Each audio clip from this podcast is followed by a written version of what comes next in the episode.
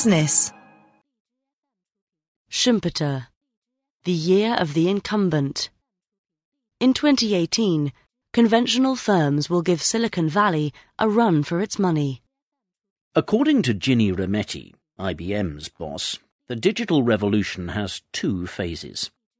In the first, Silicon Valley firms make all the running as they create new markets and eviscerate weak firms in sleepy industries.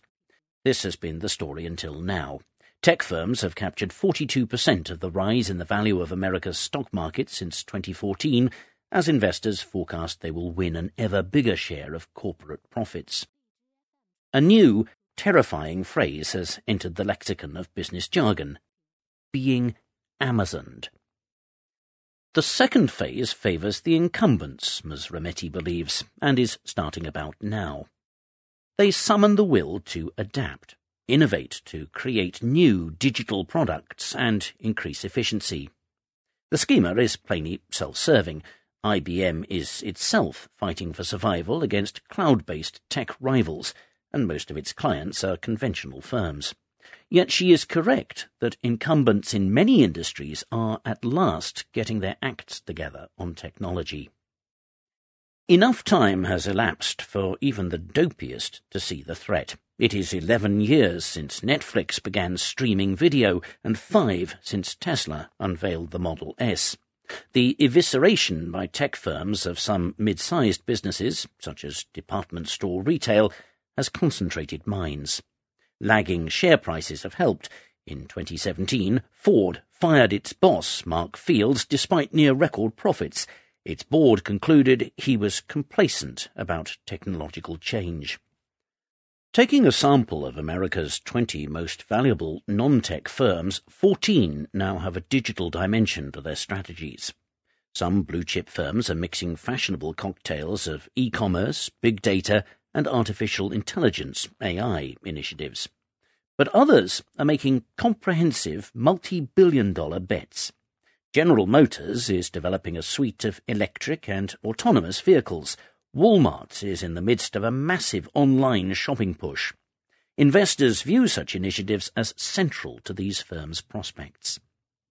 A round of mergers and acquisitions has kicked off as firms respond to the threat from Silicon Valley. On December 4th, Walt Disney said it would spend $66 billion buying most of 21st Century Fox. One motivation for the deal is to counter the menace of streaming video services, most notably those of Netflix and Amazon. In 2019, Disney will stop distributing new films through Netflix and launch its own streaming services. On December 12th, Westfield and Unibail, a pair of huge operators of shopping malls, joined forces with two main aims to bulk up in response to e commerce and to build a global brand with a digital presence. Incumbents have lots going for them. They own 80% of the commercial world's data, as Ms. Rometty has noted. If AI is set to change civilization by using data to make better decisions, most of the historical data sets about, say, jet engine performance or clothing supply chains belong to established firms beyond the reach of Amazon and Facebook.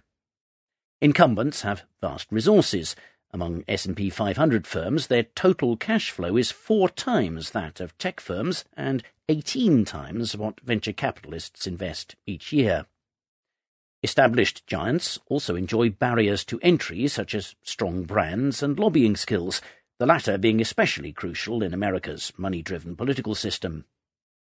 Also on December 14th, American regulators abolished net neutrality rules, requiring telecoms carriers to treat all Internet traffic equally, a victory for conventional telecoms and cable firms.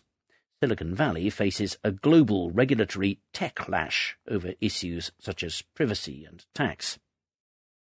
A typical approach by conventional firms is a blend of bolt-on acquisitions of startups and organic investment in new technologies. GM has invested in Lyft, a ride-sharing firm, and developed electric engines. On December 13th, Target, which operates discount stores, bought Shipt, an online delivery platform. Walmart has bought Jet.com, an e-commerce firm, Western banks have been busy buying fintech firms, although the cleverest incumbents in finance are Asian. Ping An, a Chinese insurance firm, has 265 million users for its app. DBS, Southeast Asia's biggest lender, has set up online banks in both India and Indonesia. A few firms are opting for huge deals. On December 3rd, CVS, a drugstore and healthcare benefits manager, said it would pay $77 billion for Aetna, a health insurance company. The idea is to bulk up and lock in customers before Amazon enters the business of selling medicines. Within the tech industry, IBM is not the only mature firm trying to adapt. In March, Intel bought Mobileye for $15 billion. It specializes in chips and software for driverless cars. Conventional wisdom says incumbent firms are timid about technological change, scared to cannibalize profits and trapped in an unimaginative mindset. In 1997, Clayton Christensen laid out this view in The Innovator's Dilemma. Kodak, which folded after failing to see that camera film would become obsolete, is the classic example. Yet for every Kodak there is a Marconi that goes too far too fast. Formerly called GEC, it was Britain's largest industrial firm in the 1990s, but collapsed after wrecking its balance sheet with acquisitions of fashionable but flaky tech firms in 1999. A few firms have already been indisciplined. John Flannery, General Electric's new boss, has axed some digital projects after judging them extravagant, but no one is yet making existential wagers. Taking a sample of eight incumbents, on average, their digital initiatives are worth 14% of the size of the firm, using a range of metrics including sales, investment, and market value. So, for example, e-commerce eats up only a fifth of Walmart's investment budget.